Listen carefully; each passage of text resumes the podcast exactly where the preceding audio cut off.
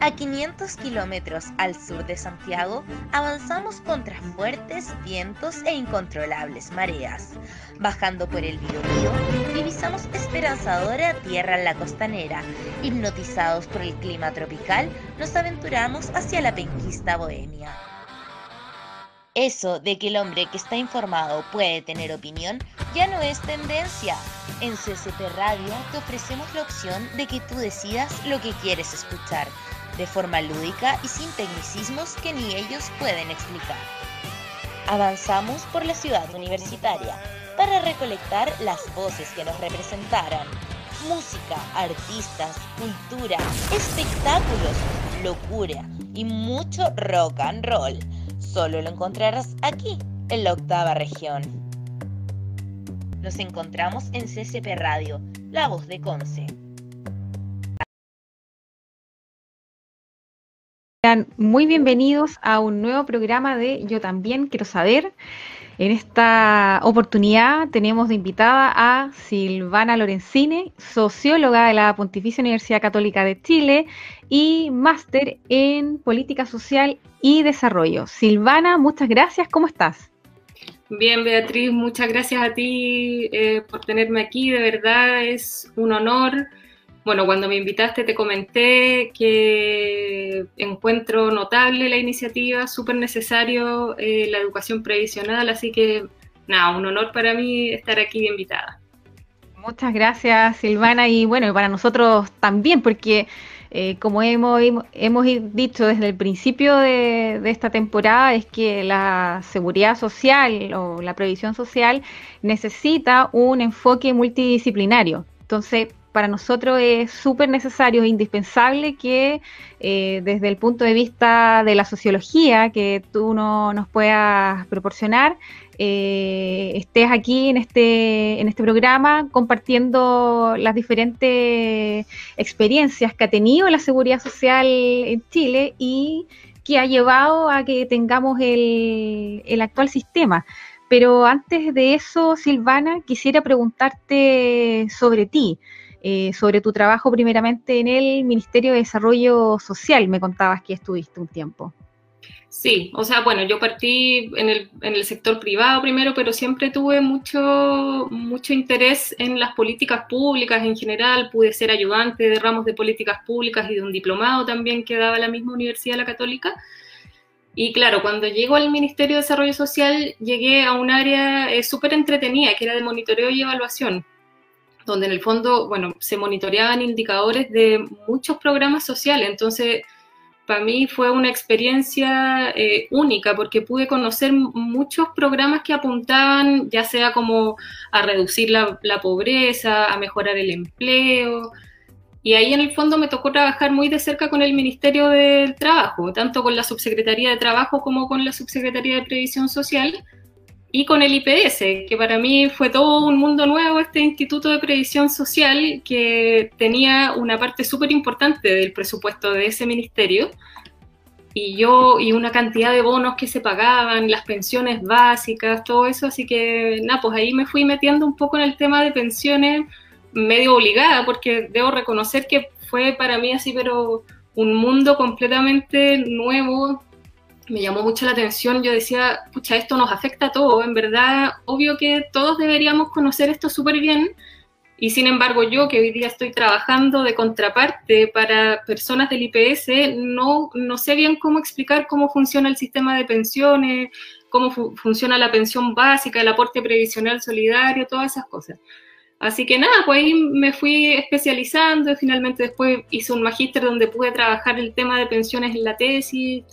Así que nada, pues así, así llegué un poco como a estudiar cómo había sido el sistema de pensiones en Chile o el, digamos el sistema de seguridad social, tomando como ejemplo las pensiones en particular, viendo desde sus inicios en el fondo hasta qué fue lo que llevó un poco a que el sistema hoy día sea como es.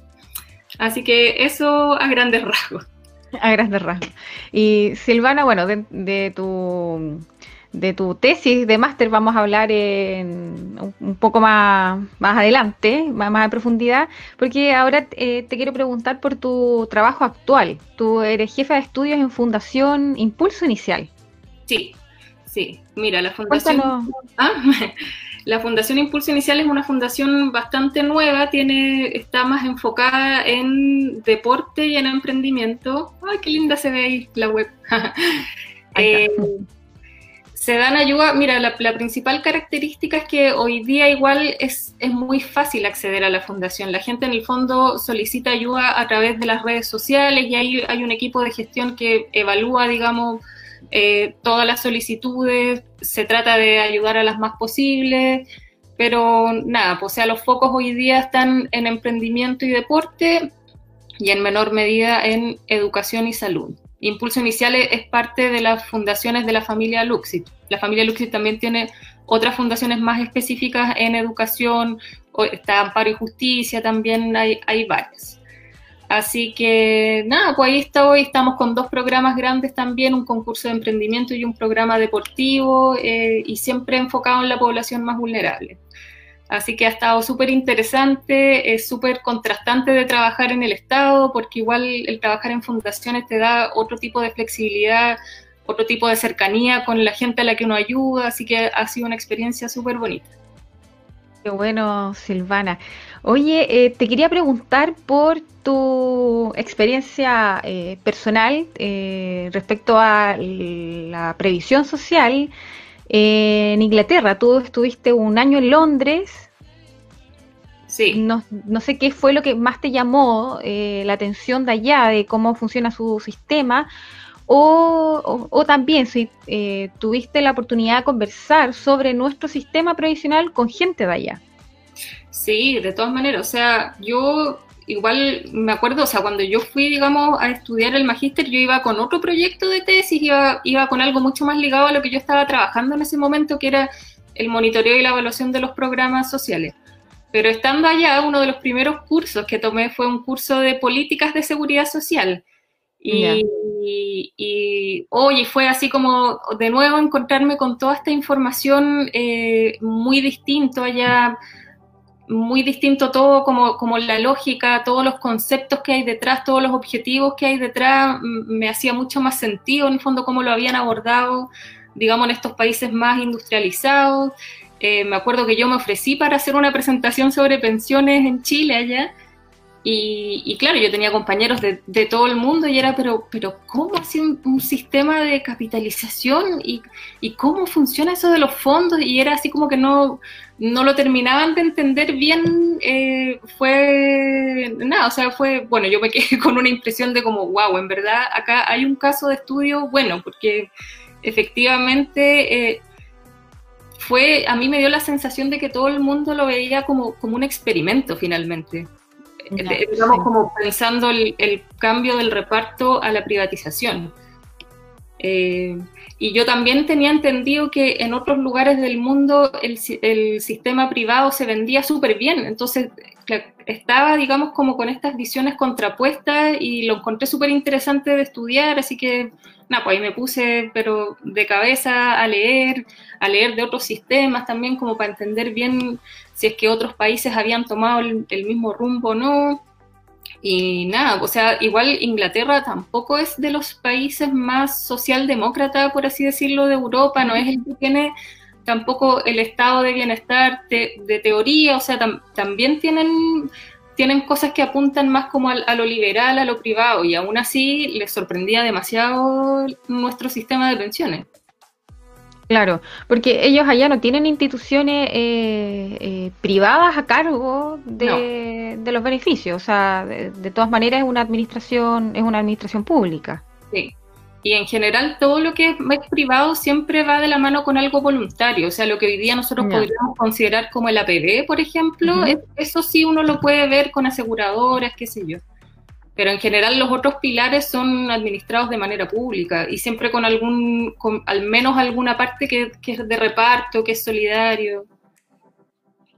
Claro, claro. Y el, tema, por ejemplo, eh, bueno, sanitario, le llaman allá de salud, eh, también tiene, eh, es de aplicación general, o sea, es para toda la gente que tiene la residencia, o, no sé si tú pudiste acceder a ella por el hecho de claro, yo por ser extranjera en el fondo tuve que pagar, eh, como para estar dentro de su sistema público. En el fondo yo pagaba una especie de seguro, pero de que yo entraba a tener los beneficios de, de todo el NH, NHS, ¿se llama? NHS, como el National Health System.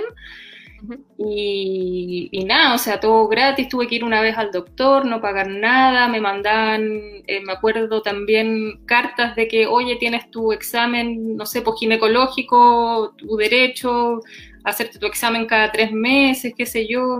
Si tenías que pedir anticonceptivos, te los regalaban también. O sea, sí, totalmente distinto a lo que uno pensaría acá. Ya, perfecto.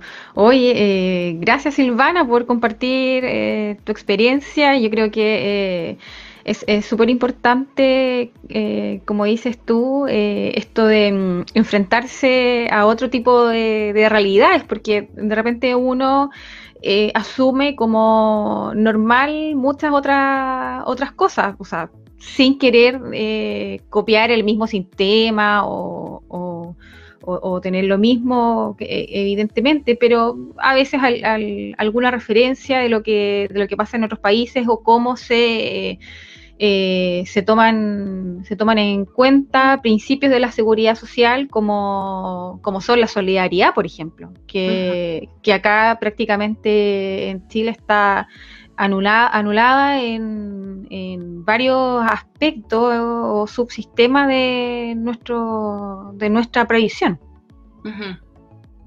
Sí. Ah, ah, perdón, dime.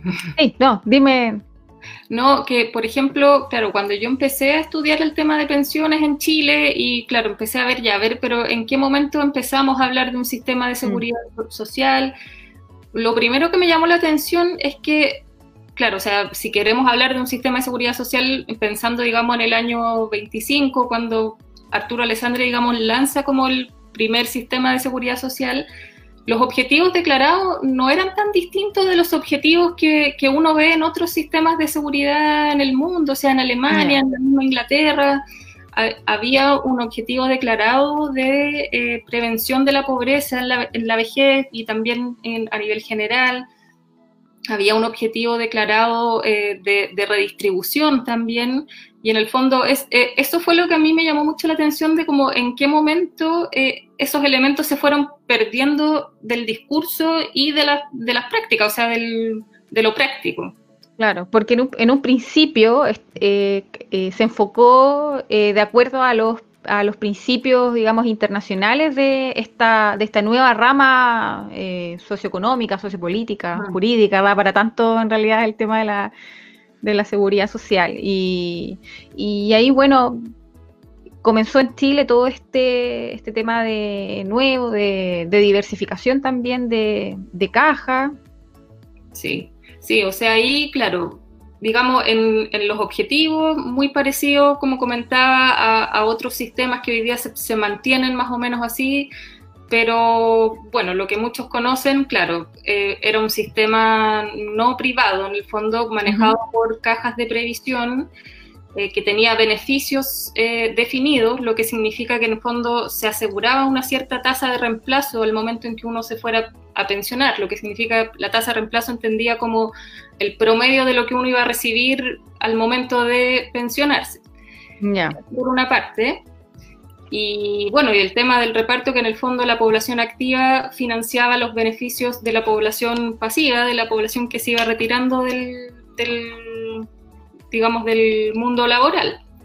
Eh, así partió, eh, bueno, con el paso del tiempo igual se fueron, se fueron identificando ciertas, ciertas falencias, o sea, igual hubo, hubo puntos que fueron marcados como problemáticos y que tú bien lo mencionabas, el tema de las cajas, o sea, las cajas funcionaban de manera bastante, no diría autónoma, pero sí como que cada una tenía eh, sus propios beneficios, sus propias condiciones, si bien habían tres cajas que eran las más importantes, en el fondo estaba la del, en parte me parece que es la de los, de los trabajadores particulares, eh, la de los empleados públicos, eh, con los periodistas y la caja que del, como del seguro social. Esas eran las que concentraban la mayoría, digamos, de, de, los contribuyentes de esa época. Igual llegó un momento en que llegaron a ser más de 50 cajas con más de 100 regímenes distintos. Entonces, claro, eso a la, vista de algunos podía ser como que era, era poco, no sé si poco justo o poco transparente, porque finalmente, dependiendo de la caja en la que yo estaba, era el beneficio que me iban a dar. Y quizás había otra persona en condiciones parecidas a la mía que estaba en otra caja y iba a salir mejor. Entonces ese fue un punto, digamos, que se podría haber levantado en su momento como, como problemático. Ahora no se conocía el sistema, entonces también era como que no había mucho con qué comparar.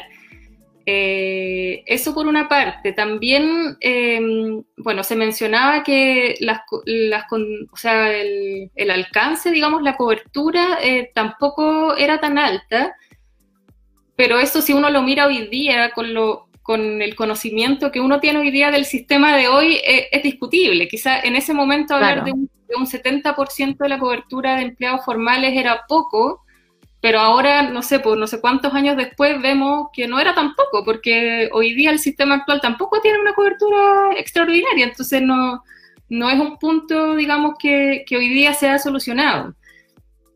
Y eso también tiene que ver tiene que ver con otras cosas como la, como la, informalidad, ponte tú, y eso es algo bien mm. característico no solo de Chile, sino que de todo, de todo Latinoamérica era un problema compartido, digamos, que tenían todos todos los sistemas en ese momento. Sí, sí, es verdad.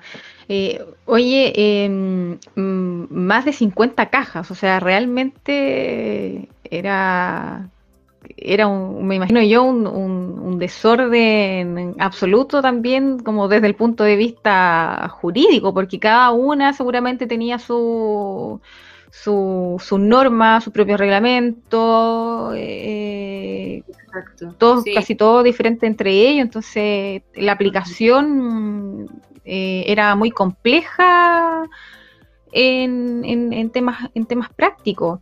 Eh, te quería consultar, eh, además, no sé si algún otro algún otro problema que aquejaba al sistema antiguo y que, de hecho sirvió también como para ir generando en, la población esta necesidad de, cambio, de, querer reformar, porque el, sistema ya no, no iba a aguantar más.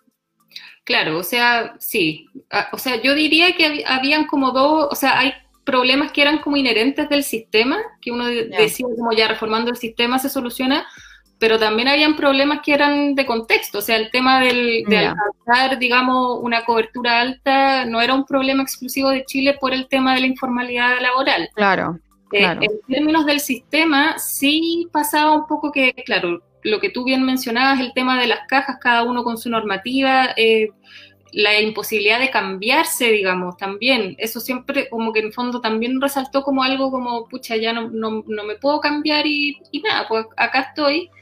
Y la doble, como la doble militancia, por así decirlo, del Estado, porque el Estado finalmente regulaba, pero también era un empleador, entonces también administraba su propia caja, entonces ahí eso también, digamos, eh, a vista de algunos puede ser como, como chuta, se están regulando ellos mismos, también están regulando otras cajas, eh, genera como un poco de, no sé, pues de, resquemor, no tengo idea, como en, la población. Claro, como es, poco transparente en el fondo, como ser juez y parte. Exactamente. Y, en términos como más contextuales está, está claro, el tema como de la, de la informalidad, de que en el fondo todos estos sistemas finalmente también nacieron eh, bien de la mano del empleo formal, eh, nos estaban haciendo cargo de la parte informal y de la parte que no trabajaba, en el fondo que eran las mujeres, la mayoría las que estaban en las casas también ahí, en fondo, en, algunos momentos había bonos, qué sé yo, pero, pero no estaba así como bien, bien cubierto. Y em, el tema del envejecimiento poblacional, obviamente como que eso también generó una presión en todos los sistemas, especialmente los de reparto, eh, en todo el mundo finalmente, porque, mm. claro, si tú dices, tienes una población activa que, no sé, pues en Chile en los años 50 más o menos era, no sé, pues 12, me parece que eran alrededor de 12 trabajadores activos por pensionado, y eso en los 80 ya llegó a ser dos trabajadores activos por pensionado, o sea, a pasos agigantados mm, estábamos llegando un poco a dar vuelta a esto de que en algún momento iban a ser mucho más los pasivos. Y pocos los que iban a estar como, eh, digamos, cotizando en el sistema. Entonces, al final, todas estas cosas fueron generando ciertas presiones a, reformar finalmente. Claro, es que importante el, tema de los problemas generados del contexto, porque esos mismos problemas que tú eh, mencionabas, Silvana, son problemas actuales. No, no, es, no, no es solamente un... En esa oportunidad me imagino que a lo mejor se hicieron ver como propios del sistema de, reparto, el sistema imperante, digamos, en nuestro país, pero ahora ya con, todos los años que, han pasado, el tema de la informalidad es, un tema, eh, es un problema en general para los sistemas previsionales en el mundo entero. O sea, siempre se habla, o una de las cosas que se intenta atacar, es el mercado laboral. Oye, para tratar de mejorar los sistemas previsionales debemos eh, eh, tratar de incentivar el mercado laboral y la importancia del mercado laboral eh, para esto. Sí, igual y también llama la atención en fondo lo que fue pasando, digamos, en, la, en esta década del, 80, que finalmente, digamos, toda la región latinoamericana, por así decirlo, estaba, estaba digamos, eh, enfrentando más o menos estas mismas presiones, eh, sumado a crisis económicas que también se dieron en, esos momentos, donde también vinieron eh, algunos organismos internacionales de tendencias más neoliberales, como el Banco Mundial y, el, Fondo Monetario Internacional, a prestar ayuda con ciertas condiciones. Y esas condiciones muchas veces fueron eh, ir quitándole este protagonismo al Estado e ir privatizando. Y Chile en eso es un, hoy día es un caso ejemplar con el tema de pensiones. O sea, es mm. que lo hizo primero, porque después, digamos, desde los 90 hubo otros países en Latinoamérica que, que, digamos, quisieron ir a la privatización, hubo algunos que se retractaron, o sea, como que empezaron en esto, después lo, lo revirtieron. Eh, pero sí, o sea, fue un cambio súper abrupto que hoy día a ojos de otros organismos internacionales como la OIT y el Banco Iberoamericano de Desarrollo, el BID, eh, dicen que no debió haber sido porque tiene costos muy altos. O sea, no es solo, no es solo todo el tema, digamos, el tema que a mí me interesaba tomar en mi tesis de magíster que tenía que ver con los objetivos, con la solidaridad, con la reducción de la pobreza, sino que como con temas prácticos también es muy caro revertir totalmente un sistema que funcionaba privado de reparto a un, perdón, público de reparto a un sistema privado de capitalización. En general, eh, como lo que comentábamos, o sea, muchos países viviendo la misma situación fueron implementando otros cambios, otros cambios mucho más, más graduales que pueden ser no sé, pues desde aumentar la, cotización, que ya no sea un, 10% en el caso nuestro, sino que un 15, un 20, eh, también se puede ir conversando de, quizás alargar, digamos, la vida laboral, por así decirlo, o sea, como atrasar un poco la, jubilación, eso, bueno, también obviamente es discutible en la medida en que, en que uno siga siendo activo, digamos, a los 60, 65 años, también se puede conversar pero hacer este cambio tan drástico en general tampoco ha tenido un buen diagnóstico a, nivel internacional. Ya, perfecto. O sea, en, el fondo lo que eh, eh, nos comentabas tú es que, en ningún caso eh, se desconoce que el sistema antiguo en Chile necesitaba cambio, o sea, era indispensable una, una reforma.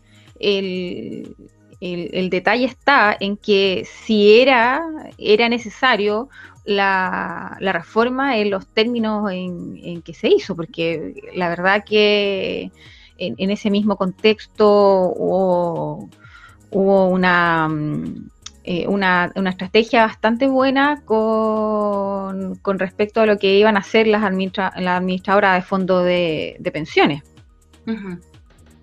Sí, o sea, ahí, mira, hay todo un tema eh, primero de cómo, de cómo se vendió esta nueva reforma y eso lo documentó súper bien la Alejandra Matus en su libro de Los mitos y verdades de las AFP. Si bien ella está muy enfocada en el tema de, AFP, también hizo como todo un recorrido eh, de cómo se llegó a hacer este cambio, digamos, en el sistema.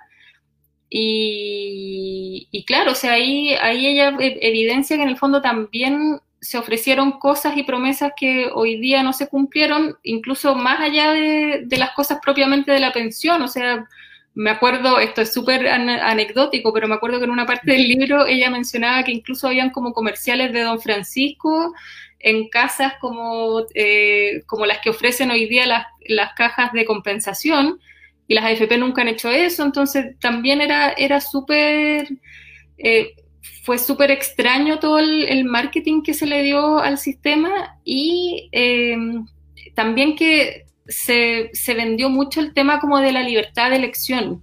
Se le dio mucho valor a que la gente pudiera eh, elegir entre las, estas distintas administradoras, que era algo que antes no se podía hacer, y elegir entre quedarse en el sistema antiguo y en el, y en el o pasarse al sistema nuevo, que eso también sabemos que no fue tan, tan libre la elección, porque mm.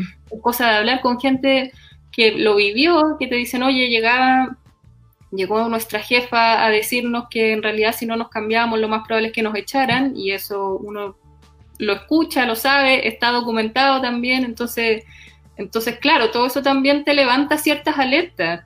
Y para qué decir de que las Fuerzas Armadas se quedaron fuera del sistema nuevo, o sea, eso ya debiera haber sido un tremendo, una tremenda bandera eh, claro, de, desconfianza con respecto a esto.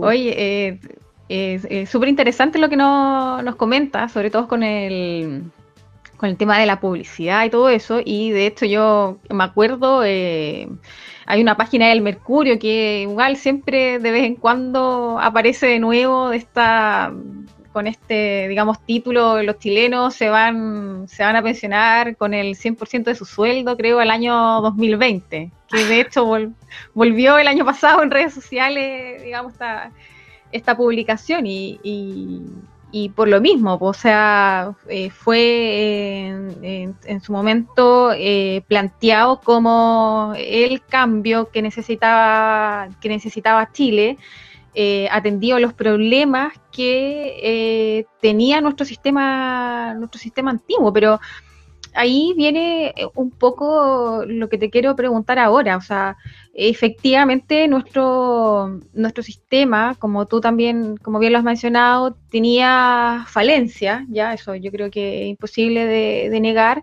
pero ¿por dónde hubiese tenido que ir las modificaciones, las reformas en, en, general, en vez de derogar todo y de, y de, plantón eh, colocar un, bueno, un decreto ley? Claro. Sí, o sea, mira, todo el tema del, de la cotización basado en el ahorro individual igual funciona en la teoría eh, con un montón de supuestos que, lamentablemente es un poco irreal decir que se van a cumplir, o sea, tener una, una densidad de cotizaciones de X para mujeres que, que, salen y entran, digamos, del mercado laboral cuando están, digamos, embarazadas, qué sé yo, eh, todo el tema de la informalidad que ya hemos mencionado, o sea, o sea, claro, como que también leyendo de esto yo digo ya, había, claro, habían razones, quizás esto en el papel funcionaba, pero finalmente el ponerle esa atención en demasía al tema económico, a, hacerlo eficiente, a sacar la mayor rentabilidad, tuvo un montón de otros costos que, que, quizás no se, no se contemplaron en ese momento. El tema solidario, el tema, o sea, nosotros desde el 2008 nomás tenemos un, un pilar solidario como tal, o sea, desde el año 80 hasta el 2008 hubo 28 años en los que habían pensiones asistenciales que, no estaban aseguradas tampoco, o sea, eran muy sensibles eh, al entorno fiscal que había, digamos, si se disponibilizaban o no los recursos. Eh, entonces son 28 años en los que no, no hay ni siquiera el mínimo de los mismos de, un sistema solidario. O sea, que, en el fondo después... Eso es un poco una de las cosas que sí a nivel internacional se ha rescatado, que al menos en el 2008 se, se logró hacer este pilar que uno puede decir que son pensiones bajas y todo lo que quieran, pero está llegando al 60% de la población más vulnerable. Y eso es, o sea, e, e, es, un beneficio que, que, que ha funcionado dentro de esas lógicas. Pero un poco lo que te comentaba anteriormente, que, ha salido también en este diagnóstico que han hecho otros organismos internacionales, es, finalmente ir a ver tomando eh, ir a haber tomado rutas más mm, menos drásticas, o sea, todo, mm. todos estos cambios eh, paramétricos que te digo yo, o quizá eh, meter estos componentes como un, como un nuevo pilar eh, voluntario que también se, se, hizo en el 2008, eso también se podría haber hecho antes, y que todo este pilar contributivo no, haya, no se haya revertido en un 100%, sino que siempre también se habla de sistemas mixtos, o sea, mantener una parte de reparto, una parte que funcione a modo de seguro y otra parte de, capitalización. O sea, también se puede, habían, habían alternativas. Claro, porque, eh, bueno, lo que, eh, como decías al principio, el, sistema también se tildaba de injusto. De injusto porque, oye, yo estoy en esta caja, pero si hubiese estado en la, en la caja al lado, me hubiese jubilado con menos años cotizados o qué sé yo, con eh, con menor edad o con un mayor, una mayor tasa de reemplazo. Pero, pero eso si uno lo, uno lo piensa, eso es posible solucionarlo con, o sea, con una reforma legislativa, no tampoco es que haya sido eh, indispensable, digamos, haber sacado el sistema de, raíz. Y bueno, de la, claro eso en la práctica y en el fondo también eh, eh, ese fue un poco el tema que yo quise ir abordando, me acuerdo cuando estaba trabajando la tesis, que finalmente también tiene, tiene costos sociales, o sea, más, más allá de, de, lo económico que uno puede decir, es como finalmente eh, vas perdiendo un piso de confianza que se había creado antes. un sistema cohesionado socialmente y, y, que yo siento que hoy día quizás va a ser largo el salto que voy a dar, pero pero si uno piensa quizás en, el estallido social el año pasado, o sea, o sea todo eso en el fondo va, demostrando cómo, cómo, este tejido social, por así decirlo, mm. se, fue, se fue desarmando con, políticas como esta, o sea, y sin mencionar todas las otras privatizaciones, las ISAPRES, qué sé yo. Pero aquí efectivamente era súper evidente que, que, en el fondo, claro, yo, yo contribuía a un sistema que en la actualidad estaba pagando pensiones de otra gente, o sea, eh, es algo que a mí me duele pensar que, hoy día se perdió y que para mucha gente es súper imposible de pensar.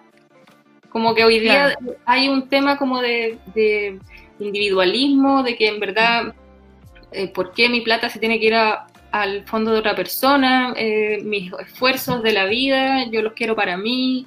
Eh, eso era lo que más me dolía, me acuerdo de ver, era como, pucha, pensar que, estuvimos tantos años con un sistema en que, que en verdad era solidario, donde uno confiaba, en, confiaba en que iba a haber otra gente que iba a estar ahí para ti eh, cuando tú lo necesitaras. Sí. Oye, qué, qué, interesante lo que acabas de decir, Silvana, porque eh, es verdad eso. O sea, claro, antes había esa, esa conciencia entre, entre los chilenos, pero ahora parece que ha calado fuerte esto de que eh, cada uno eh, cada uno ahorra lo que puede y cada uno se las arregla como puede. ¿Cómo, cómo lo ves tú eh, eh, como socióloga este, mm, este, este aspecto de nosotros como, chilenos, como comunidad? O sea, como de querer de repente volver o, darle al actual sistema algunas características solidarias, por ejemplo. ¿Tú crees que la, gente tiene ganas o, le gusta esto, digamos, de, oye, yo con mi plata y, el otro, digamos, que se arregle como pueda? O sea, mira, yo creo que, bueno, parte de, las protestas del año pasado eh, van un poco en esa línea y en ese sentido yo me atrevería a decir que hay mucha gente dispuesta a que haya cambios en esa línea donde, donde lo, lo, redistributivo sea, lo, digamos, lo, más valorado, donde uno se sienta, digamos, orgulloso de estar en un sistema en el que estoy ayudando a otra gente, a la gente que necesita más. Eh, pucha, también lamentablemente hay una buena parte de la ciudadanía, diría yo, que, que, se ha embobado con, con, un poco con el discurso del mérito. Mm. Y, y, eso yo creo que eh, es súper dañino finalmente, porque, o sea, no, no yo creo que quizás si uno metiera, claro, un componente más de reparto dentro idea de las pensiones, podría ser, como va a ser un ejercicio a pie forzado finalmente, quizás eso en, las generaciones futuras va a tener un efecto positivo y ya no va a ser eh, tanto el discurso de como yo llegué aquí por mis propios medios, porque eso finalmente permea a muchas otras áreas, o sea, al área de, educación, cuando empezamos a, pensar en, beneficios como la, gratuidad, ponte tú, yo me acuerdo que, que, ahí también había mucho tema de pucha, pero, pero va a llegar gente que no lo necesita tanto, y era como que al final todo este, todo este tema del mérito nos frena un poco de dar beneficios universales, que, es para donde está mirando, digamos, el, mundo más desarrollado. Como, que así lo veo yo, en el fondo, como que lo veo como algo necesario y urgente. O sea, hay, hay que empezar eh, a, meter esto, aunque sea la fuerza. Eh, en el caso de pensiones me parece que cae de cajón porque eh, es algo que se viene conversando hace tiempo, han habido ya hartas comisiones, eh, se han presentado planes eh, ya de, ir ingresando una parte de reparto al, sistema, al pilar contributivo, así que yo, yo creo que es necesario y urgente. Perfecto, Silvana. Y bueno, como dices tú, ahí eh, de a poco hay que ir convenciendo a la gente de la importancia de, integrar esta, este principio de redistribución eh, ya sea en el sistema de pensiones o en salud o en otro, en, en otros ámbitos, porque así también, eh, o sea, no es que a uno se le haya, se le haya ocurrido, como bien dices tú, o sea, hay países que tienen mucha más experiencia en este, en, este tipo de, de cosas y efectivamente ellos que no hay que desconocer obviamente que en, todas partes el sistema eh, se ha visto, el sistema de seguridad social se, se han visto un, poco complicados, pero, pero no así como, como el nuestro, ¿ya? O sea, que de, frente nos tiene con un estallido social suspendido, suspendido por la pandemia, porque eh, lo más seguro, o lo, que la mayoría de, la gente dice es que eh, luego va, va a volver, eh, digamos, todo lo que es las demandas sociales no, no van a terminar terminar con eso. Entonces, eh, de repente tener a, estos mismos países como, como referente y preguntarse un poco, oye, o sea, si ellos tienen esta solidaridad tan, eh, tan impregnada en su sistema, tendrá que ser también porque al final es beneficioso para para el país completo. Sí, o sea, bueno, el tema que yo te comentaba del, tejido social, o sea, yo lo encuentro eh, fundamental, en el fondo, como volver a establecer la, confianza y, entender que vivimos en sociedad y que no mm. nadie llega por sí solo a ningún lugar. Y, también, por otro lado, o sea, yo haría como un llamado a, volver a los objetivos eh, principales que hubo en su momento, o sea, el tema mm. de, prevenir la pobreza en la vejez. Eh, es claro, o sea, yo siento que eso es el corazón de todas las pensiones y es algo que no debiera quedar obviado por ninguna necesidad económica y en ese sentido eh, también no asustarse de que, de que sea algo caro para el Estado, porque, porque es seguridad social, es un, es un derecho además, o sea, no, no tendríamos que estar discutiendo esto porque es un derecho, o sea, es algo que debiera estar eh, garantizado. Claro, y en, y en su momento fue así también, ¿ah? eso encuentro que eh, es eh, súper importante y que lo hayas mencionado y me, me quedó súper claro como lo dijiste, que en realidad acá en Chile hubo un planteamiento de la seguridad social acorde a los principios internacionales. O sea, no es que nosotros hayamos estado totalmente eh, aparte de esto, o sea, hubo un comienzo en que eh, sí, sí, tuvimos eso, esos principios integrados en, nuestra, en nuestro ordenamiento jurídico, pero claro, con el tiempo obviamente se produjo este, este desorden, esta desorganización, más de 50 cajas, cada uno con requisitos distintos, que evidentemente eh, llevan, llevaron, a un, llevaron a un caos, en, definitiva, me imagino, pero que sí estuvieron presentes, sí hubo cohesión social eh, eh, por ese lado y es súper, importante que lo menciones, porque obviamente a uno como, como no conoció, como no estuvo en, ese momento, es, es totalmente desconocido eh, esa, esa, parte de la, esa parte de la historia. Sí, y también pasa harto que, que claro, o sea, tenía problemas, pero también pasa que ahora también tenemos historia, ya, ya tenemos un, periodo que ha pasado con el sistema nuevo y ya podemos comparar. Quizás también en ese momento las presiones que hubo a reformar, como tú bien decías, se podrían haber abordado de, de, otra forma y en ese momento no existía... No, no, existía la experiencia que tenemos hoy día de mirar nuestro mm. sistema hoy día y decir, chuta, en verdad no, no nos va a llevar a ninguna parte a hacer un, un cambio tan, tan drástico finalmente. Claro. Silvana, nos mencionabas que eh, las recomendaciones de organismos internacionales eran, eran en vista a un sistema mixto. Sí. Sí, en general, o sea, mira, eh, o sea, lo, primero, lo primordial es tener más de un pilar, que eso finalmente se estableció en el sistema chileno en el 2008 con esa reforma.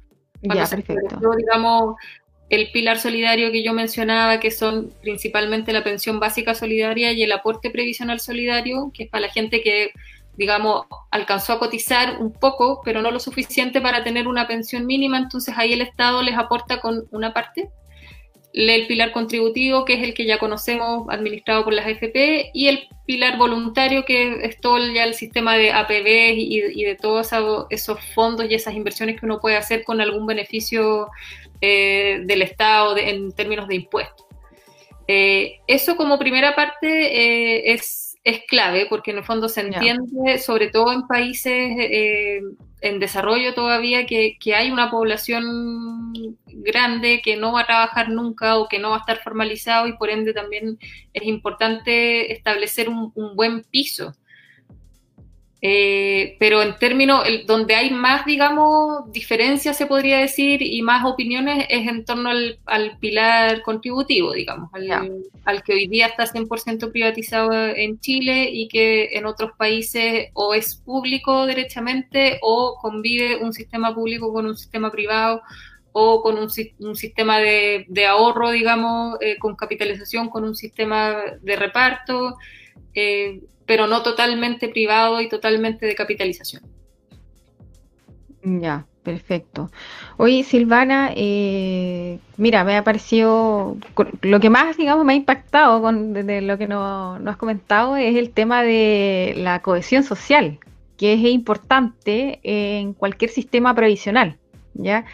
Hay, hay un tema ahí que siempre rescatan eh, el, tema de, la AFP, de la sostenibilidad eh, financiera de, eh, de, esto, de estos temas, que si bien es cierto, son muy importantes, o sea, hay que tenerlo siempre presente y cada país verá de acuerdo a su capacidad económica pero igual de importante es la sostenibilidad democrática, esta cohesión social de la que tú, de la que tú nos hablabas, y que yo creo que con el sistema actual esa cohesión social no, existe. O sea, eh, Claro, o sea, está toda esta parte como del, individualismo que te decía yo, que finalmente como al no al ya no depender de otro, eh, claro, siento que finalmente no tengo por qué ayudar al otro tampoco. Eh, eso por una parte, y también, eh, pero también hay un tema de, del, riesgo, o sea, también mm. vale la pena preguntarse como, ¿por qué yo tengo que estar asumiendo el riesgo que antes en el fondo los sistemas de reparto no te hacían lidiar con, los temas macroeconómicos, qué sé yo, en que, en, que tú tuvieras que decidir en qué fondo tener tu, pensión, por ejemplo. O sea, igual mm. eso tiene un tremendo supuesto eh, detrás, que es como que yo entiendo el sistema, que yo voy a poder ir, ir, ir dialogando, ir cambiándome, eh, dependiendo de las fluctuaciones económicas, y finalmente te pasan también mucha responsabilidad y y nuevamente volvemos al tema como del, individuo y que finalmente no solo yo soy responsable de, mis ahorros, de lo que trabajo, sino que además yo sé dónde invertirlo. Y eso, eso es un supuesto gigante. Sí. no... y, bueno, los mismos economistas de repente dicen, oye, ni siquiera expertos son capaces de predecir eh, con, eh, con una asertividad, digamos, más o menos grande, con eh, qué va a pasar con los fondos. Entonces, para uno que, o sea, yo cero del área de eh, económica, o sea, por supuesto que menos, o sea, es una cuestión bastante, eh, bastante idealista, o sea, utópica en realidad, que uno pudiese manejar eh, ese tipo de, de, información o de conocimiento para poder elegir este tipo de, eh, digamos, de cambio. Hay un, una circular, de hecho, de, de la Superintendencia de Pensiones de de hace un mes más o menos que hay una, especie de investigación ya eh, que, ellos dicen, oye, no sabemos en realidad qué tanto puede mejorar eh, o la rentabilidad de los fondos esto de estarse cambiar eh, esto de estar cambiándose a cada rato por ejemplo ya que, que, que supuestamente era una de las de los grandes beneficios de esto, de los multifondos. Sí, y finalmente, o sea, si todos supiéramos y todos estuviéramos haciendo esos cambios, eh, también el sistema es sensible a eso, o sea, no, no necesariamente va a ser más rentable tu plata en un fondo si es que todo el mundo se cambió a ese mismo fondo, no sé, es como, eh, er, era, es bien a mí me pasaba un poco leyendo, leyendo digamos, eh, discursos de José Piñera y todo, mm. eh, sentir, eh, haberle puesto tanto valor a eso, a, esa libertad de, poder elegir, entre cambiarse de un sistema a otro y más adelante la, libertad de elegir entre los fondos. claro, es lo que decías tú, es súper de nicho el, conocimiento que hay que tener como para poder mm. sacar un provecho de eso. Entonces, entonces claro, yo, casi que me daba rabia leerlo, era como, pero en verdad, ¿cómo pudieron vender este sistema con, ese elemento? Claro, exactamente. Oye, Silvana, ha sido súper entretenido este rato que hemos pasado. Ya eh, se, nos, se nos está acabando un poco, nos queda poco tiempo ya para terminar y eh, quisiera, quisiera agradecerte. Eh, la verdad que ha sido súper interesante, ha sido una conversación súper entretenida y hartos aspectos que no habíamos podido tocar o conversar en entrevistas anteriores y te agradezco montones. No sé si tú quisieras ah, decirnos algo, alguna, mm, algún aspecto que pudiste, que has podido ver durante tus estudios o investigaciones y que no haya surgido la oportunidad de, decirlo. No, o sea, bueno, yo creo que el tema da para mucho, así que, bueno, primero que todo agradecer de nuevo el espacio y, felicitarte también por, por, la iniciativa, porque como te comentaba al principio, de verdad creo que es necesario, o sea, así como hay gente como yo que, tiene estudios, que se han metido en el tema y que todavía hay, cosas que están como en, la nebulosa, así hay mucha gente más con quizá menos base incluso que uno. Eh, entonces creo que es clave sobre todo para las conversaciones que se van a venir eh, más adelante en vistas de, las conversaciones de la nueva constitución. Eh, estamos digamos, súper ahí en, el tiempo preciso, digamos, para ir estudiando estos temas. O sea, yo igual un poco como, como cierre, yo diría, claro, ningún, ningún sistema, digamos, de seguridad social es perfecto, todos son perfectibles y un poco también lo que fuimos conversando es que había ciertos temas que había que arreglar del, sistema antiguo, que yo siento que hoy día quizás también está súper idealizado ese sistema finalmente, como que mm. eh, hubo tanta decepción de parte de, del sistema nuevo, este sistema de, capitalización, que finalmente todas las miradas se, volcaron a ese sistema, pero ese sistema también pedía cambios, o sea, y hay parte de esos problemas que hoy día todavía no se han solucionado, eh, hay partes del, económicas que quizás sí, sí se solucionaron en parte, temas de, sostenibilidad puede ser. Eh, pero nada, o sea, yo lo que te comentaba, o sea, mi llamado es a no olvidar en el fondo eh, cuál es el espíritu de los sistemas de seguridad social, o sea, cuáles fueron esos objetivos declarados en el año 25 por Alessandri que tenían que ver con prevención de pobreza, con redistribución, o sea, con eso yo me quedo y es como, por favor, salvemos el corazón del sistema de seguridad social. Eso. Sí, hoy eh, súper impactante tus palabras, Silvana, porque es verdad, o sea, eh, eso pasó en Chile, fue Arturo Alessandri que fijó eh, primeramente esos principios en nuestro sistema y, un llamado a salvarnos, o sea, a, a, pensarlos, a conocerlo a ser conscientes de que en alguna oportunidad estuvieron en, nuestra legislación y es perfectamente posible tratar de incluirlos eh, en la actualidad. Así que Muchas gracias, Silvana. Eh, ha sido un rato súper agradable. Eh, de verdad, el, planteamiento que nos presentaste fue súper interesante. Y también agradecerles a, la gente que nos está escuchando, a la gente que nos va a escuchar después, porque este programa queda grabado.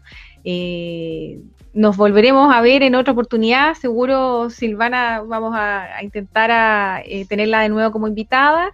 Y muchas gracias a todos y nos vemos en otro programa de Yo también quiero saber, educación previsional para todos. Muchas gracias, Beatriz.